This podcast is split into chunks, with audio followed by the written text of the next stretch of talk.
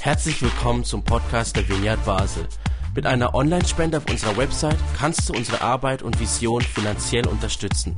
Vielen Dank fürs Mittagen und viel Spaß beim Zuhören. Es gibt nichts Gutes, außer man tut es.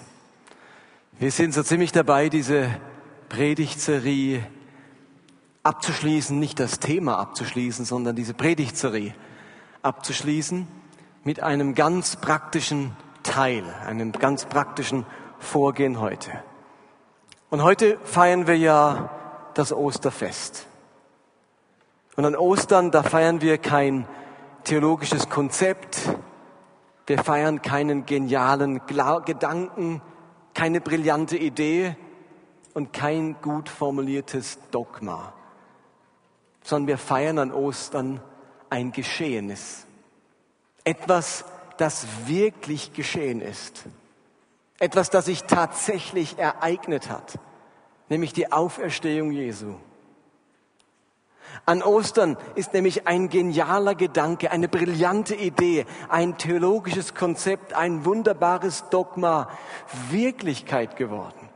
Jesus ist tatsächlich auferstanden. Die Idee, dass der Tod überwunden wird, die wurde an Ostern realisiert. Der Gedanke, dass es nach dem Tod weitergeht, ist zur Tat geworden am Ostersonntag. Das theologische Konzept, dass das Leben und nicht der Tod das letzte Wort hat, ist Wirklichkeit geworden. Jesu Auferstehung macht deutlich, dass Gott ein Gott der Tat ist. Dieser Gott macht nicht nur Worte, er macht nicht nur leere Versprechungen, dieser Gott handelt. Die Idee der Auferstehung, die hätte noch niemanden etwas genützt. Allein gute Vorsätze, Jesus von den Toten aufzuerwecken, hätte die Welt nicht verändert. Das Reich Gottes ist dadurch angebrochen, dass Jesus wirklich auf die Erde kam, wirklich gelebt hat, wirklich gestorben ist und wirklich auferstanden ist. Das Reich Gottes, kann Paulus später sagen, besteht nicht aus Worten, sondern aus Taten. Und aus diesem Grund wollen wir diesen Tag der Auferstehung, diesen Tag des Handelns Gottes nutzen um uns mit aller Ernsthaftigkeit dafür zu entscheiden, in Bezug auf das Gute selbst zu tätigen, zu Handelnden zu werden. Wir haben jetzt die letzten Wochen genug über dieses Thema nachgedacht, konzipiert und theologisiert. Jetzt wird gehandelt. Jetzt wird umgesetzt. Jetzt wollen wir wirklich etwas tun. Unser Motto, unser Gemeindemotto, ja, unsere Gemeindevision ist, mit Gutem die Welt verändern, damit Gottes Liebe überall sichtbar wird. Und ich würde euch gern noch mal die wichtigsten Bibelstellen vorlesen, mit denen wir uns in den vergangenen Wochen beschäftigt haben. Alles Bibelstellen, die ganz zentral und ganz existenziell was zum Thema Gutes tun sagen. Da gibt es zum einen diese entscheidende Bibelstelle im Römerbrief, die uns jetzt seit Wochen begleitet. Römer 12, Vers 21 lass dich nicht vom Bösen überwinden, sondern überwinde das Böse mit Gutem. Eine unglaublich aktuelle Bibelstelle angesichts all des Bösen, das momentan auf dieser Welt, sogar in unserem europäischen Umfeld vor sich geht. Lass dich nicht vom Bösen überwältigen, sondern überwinde das Böse mit Gutem. Oder in Epheser 2, Vers 10 sagt Paulus, in Jesus Christus sind wir alle Gottes Meisterstück. Wir alle sind Gottes Meisterstück. Er hat uns geschaffen, dass wir gute Werke tun. Dazu sind wir da. Gute Taten, die er für uns vorbereitet hat, damit wir sie in unserem Leben ausführen. Wir sind Gottes Meisterstücke und Gott hat gute Werke vorbereitet, damit wir sie ausführen. Oder im dritten Johannes Vers 11 steht, lass dich nicht vom Bösen beeinflussen, sondern vom Guten. Denke daran, wer Gutes tut, ist Gottes Kind. Wer Böses tut, hat Gott nie gekannt. Wer Gutes tut, ist Gottes Kind. Und Matthäus 5 in der Bergpredigt sagt Jesus, ihr seid das Licht der Welt. Eine Stadt, die auf einem Berg liegt, kann nicht verborgen bleiben. Man zündet auch nicht eine Lampe an und stellt sie unter einen umgestülpten Topf. Im Gegenteil, man stellt sie auf einen Lampenständer, damit sie allen im Haus Licht gibt. So soll euer Licht vor den Menschen leuchten. Doppelpunkt. Was heißt das? Sie sollen eure guten Werke sehen und euren Vater im Himmel preisen. Und zu guter Letzt Galater 6, Vers 9. Wir wollen also nicht müde werden. Womit nicht müde werden? Gutes zu tun. Denn wenn die Zeit gekommen ist, werden wir die Ernte einbringen, falls wir nicht aufgeben, nicht locker lassen, nicht aufgeben, das Gute zu tun.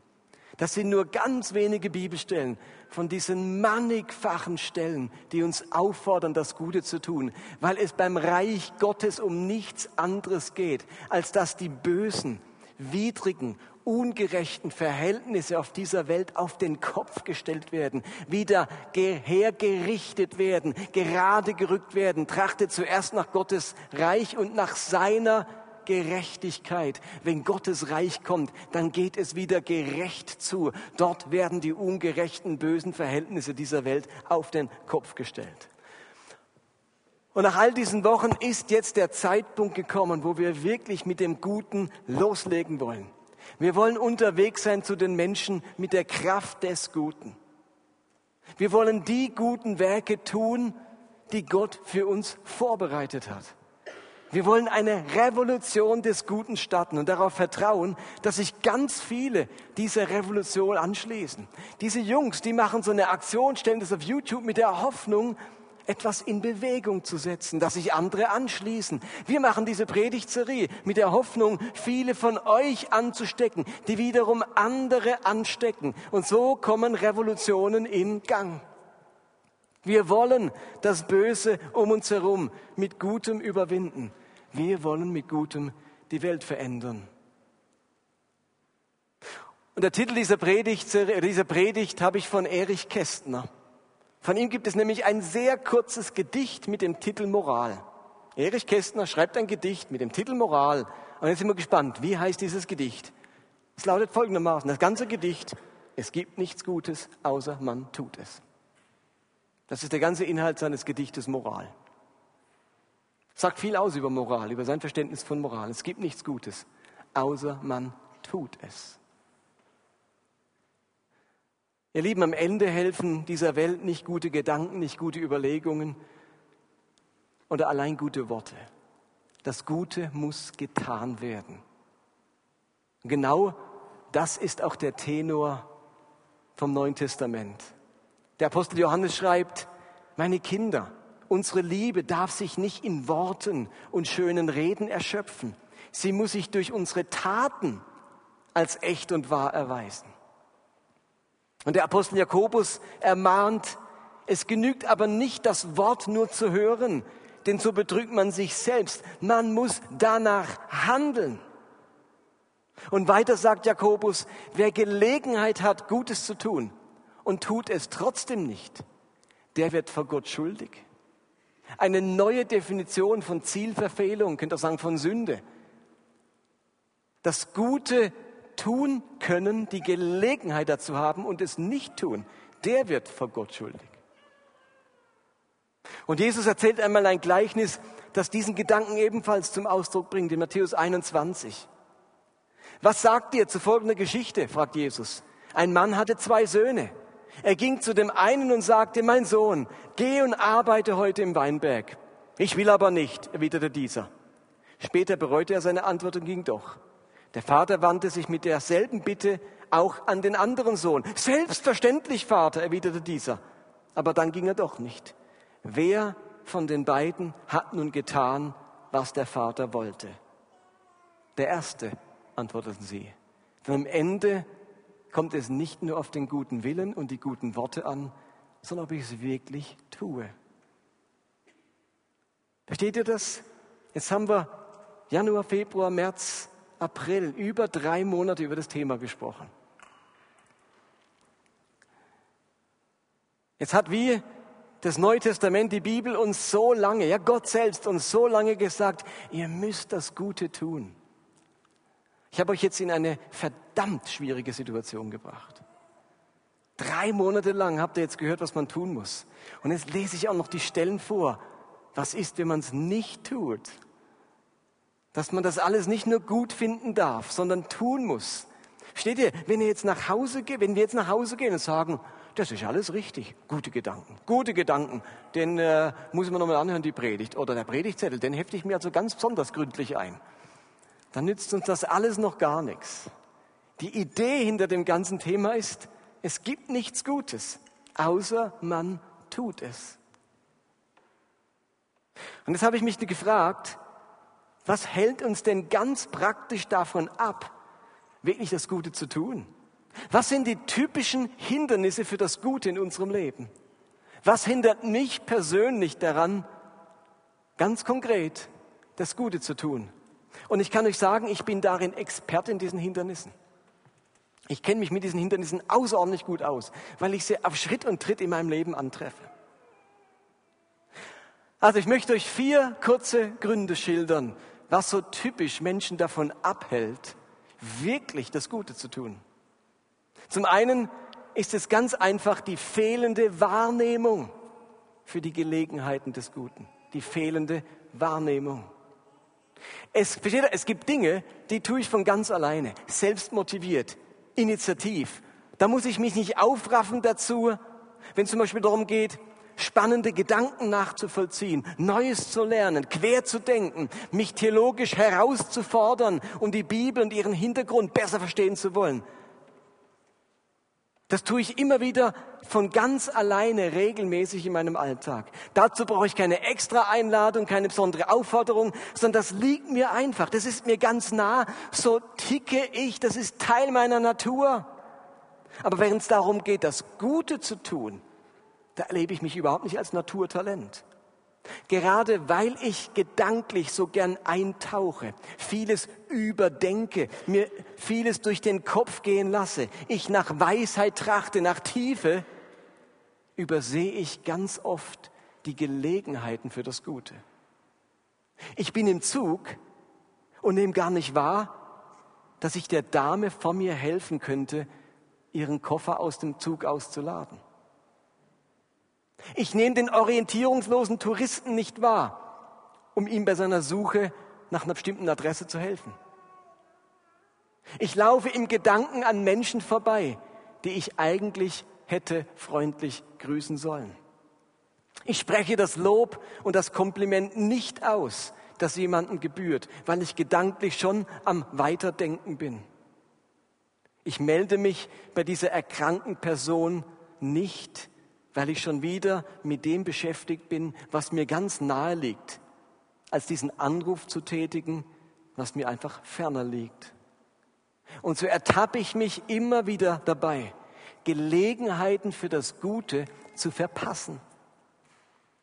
Und ich verpasse damit meinen Beitrag, mit Gutem die Welt zu verändern und einen Samen des Guten zu streuen, ein Licht anzuzünden im Angesicht der Finsternis.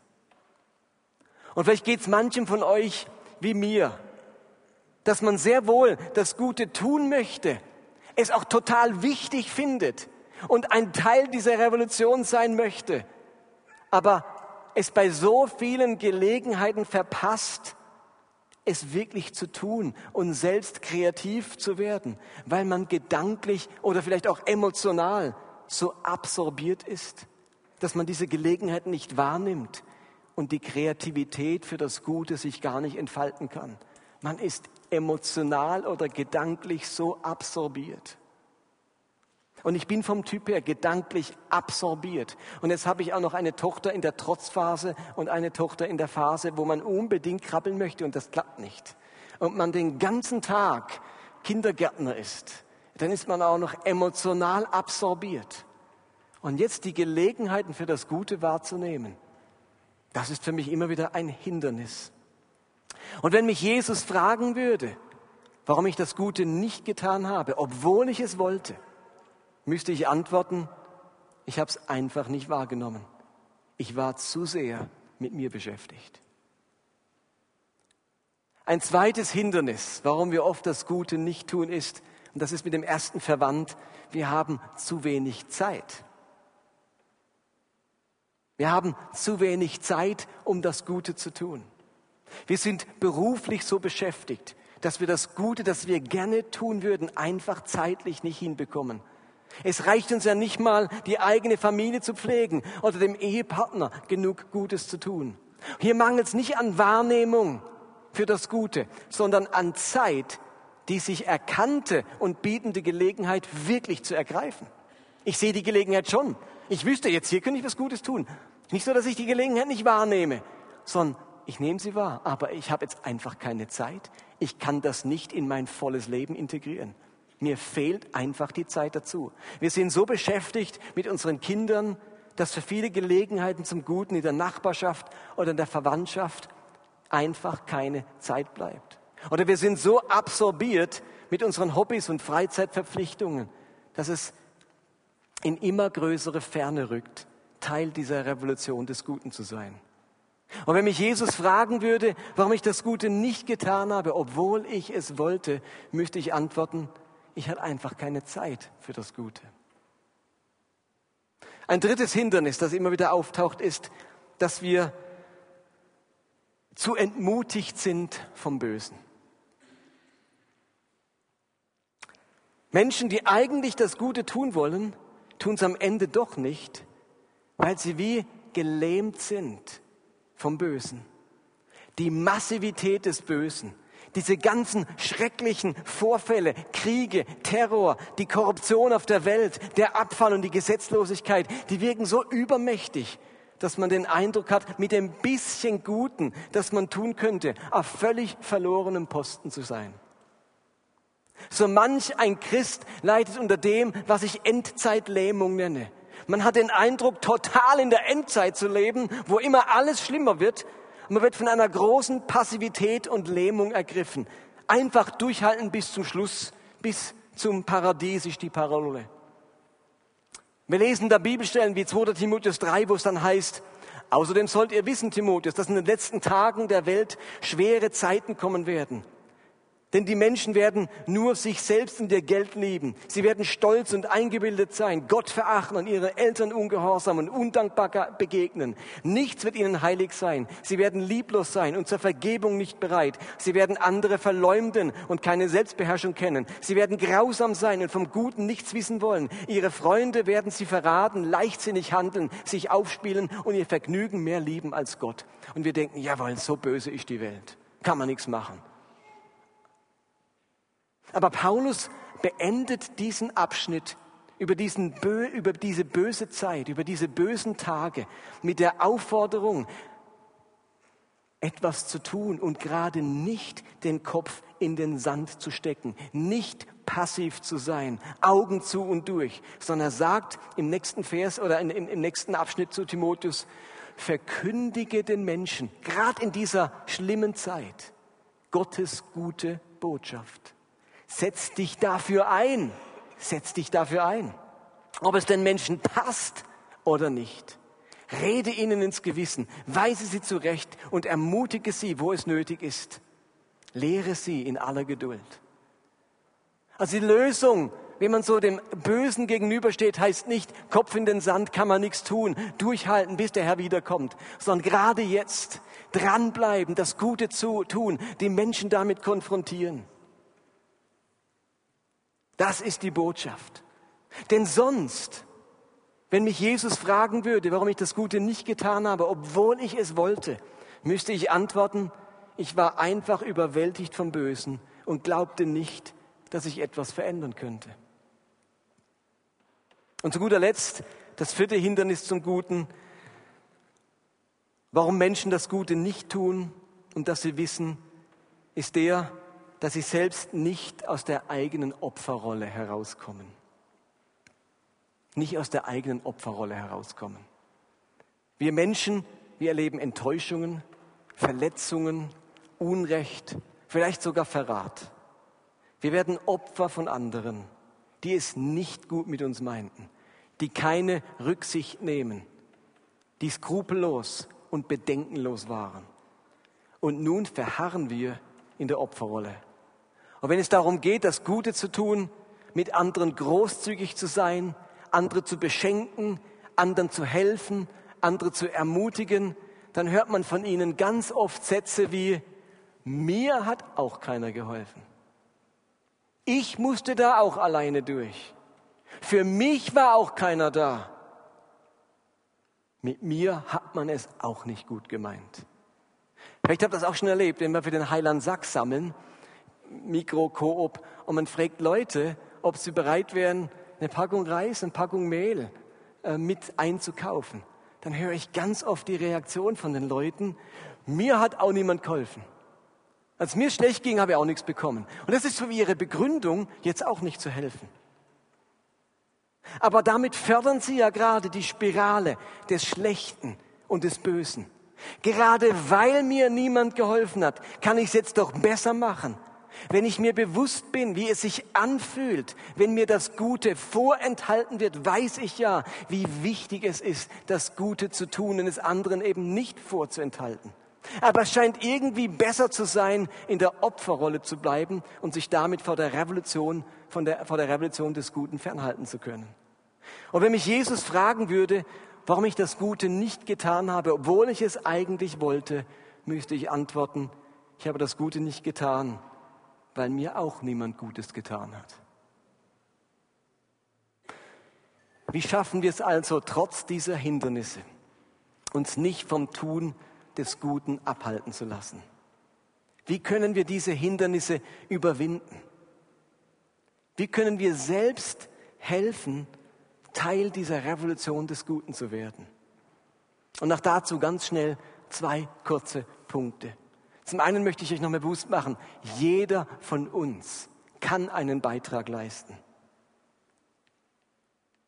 Wir müssen uns einfach nochmal bewusst machen, dass jeder in diesem, bei dieser Revolution mitmachen kann.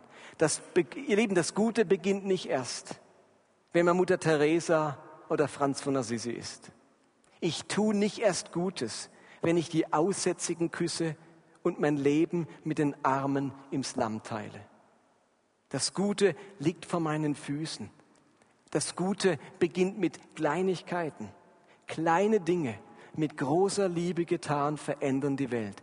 Das war Mutter Teresas Leitspruch. Dieser Satz stammt von Mutter Teresa und wir denken so schnell, ich bin ja kein Mutter Teresa, wie Mutter Teresa, die hat Gutes getan, aber ich, wisst ihr, warum Mutter Teresa so viel Gutes getan hat? Weil sie mit einem ganz einfachen Satz angefangen hat. Kleine Dinge in Liebe getan verändern die Welt.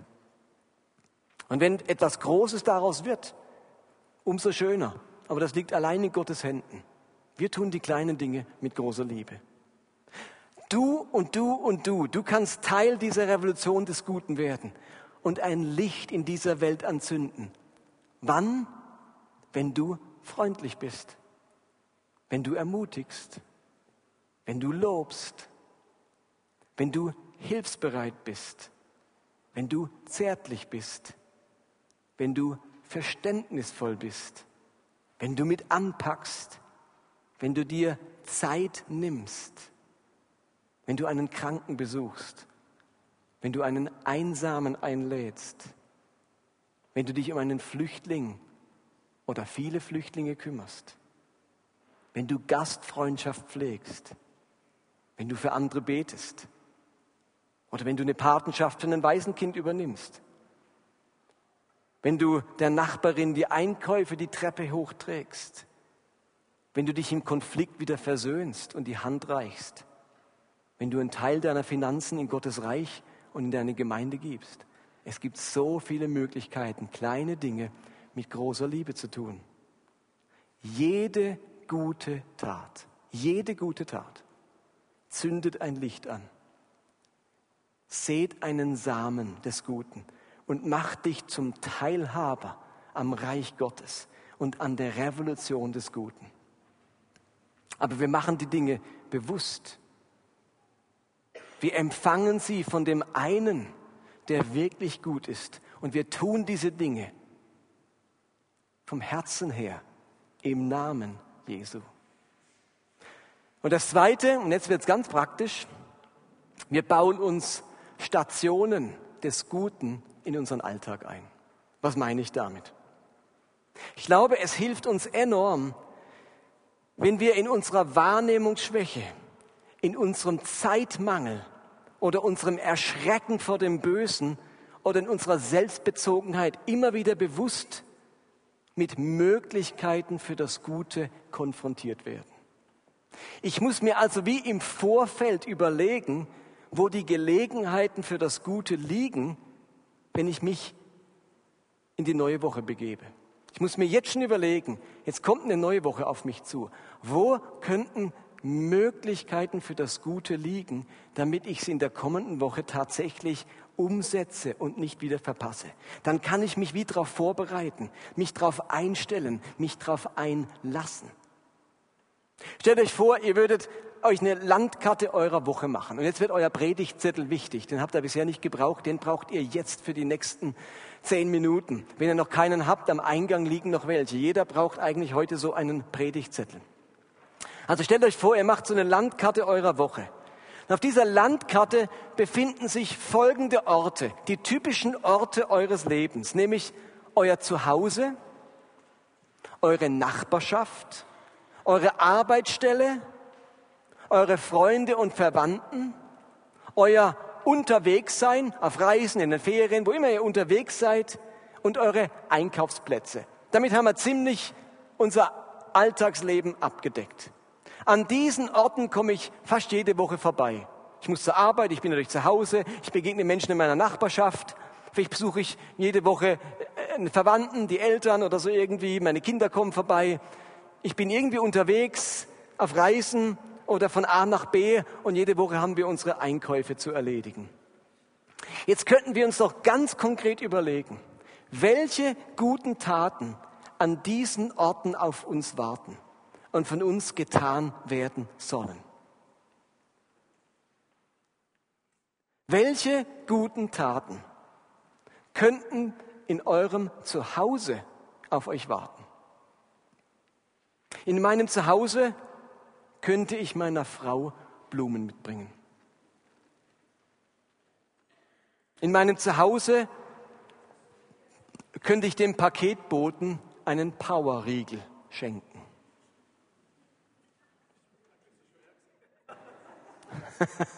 Wenn ihr wüsstet, wie viele Pakete bei uns ankommen für die halbe Basilea.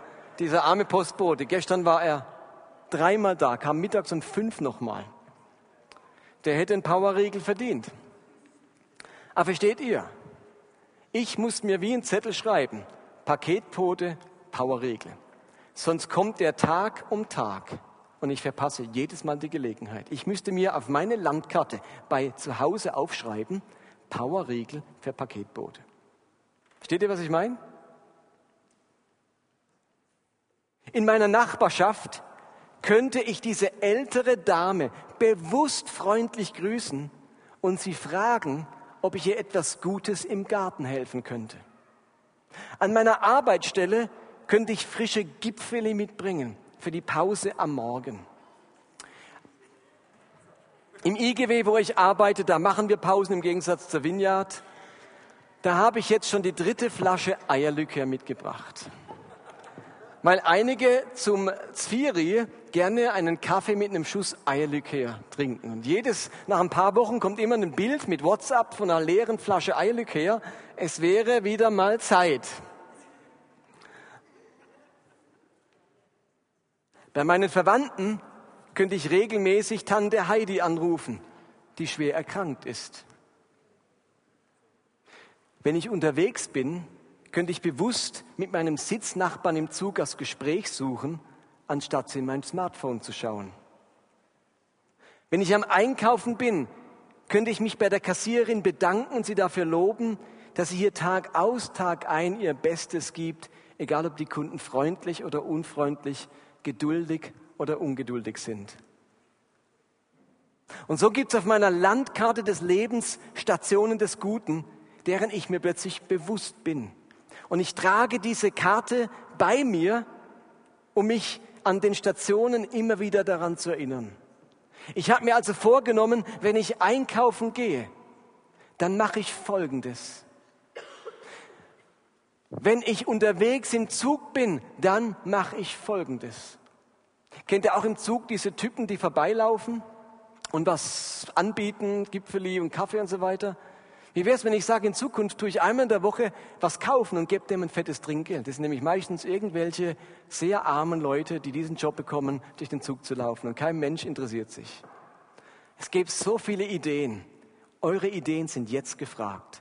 Es hat in dieser Kirche zwölf Plakate aufgehängt. Auf der Seite sechs und auf der Seite sechs. Auf diesen Plakaten stehen genau die Begriffe, die ihr auf dem Blatt habt. Nämlich zu Hause, Nachbarschaft, Arbeitsstelle, Freunde und Verwandte, unterwegs sein, Einkaufsplätze. Die Idee wäre nun folgende.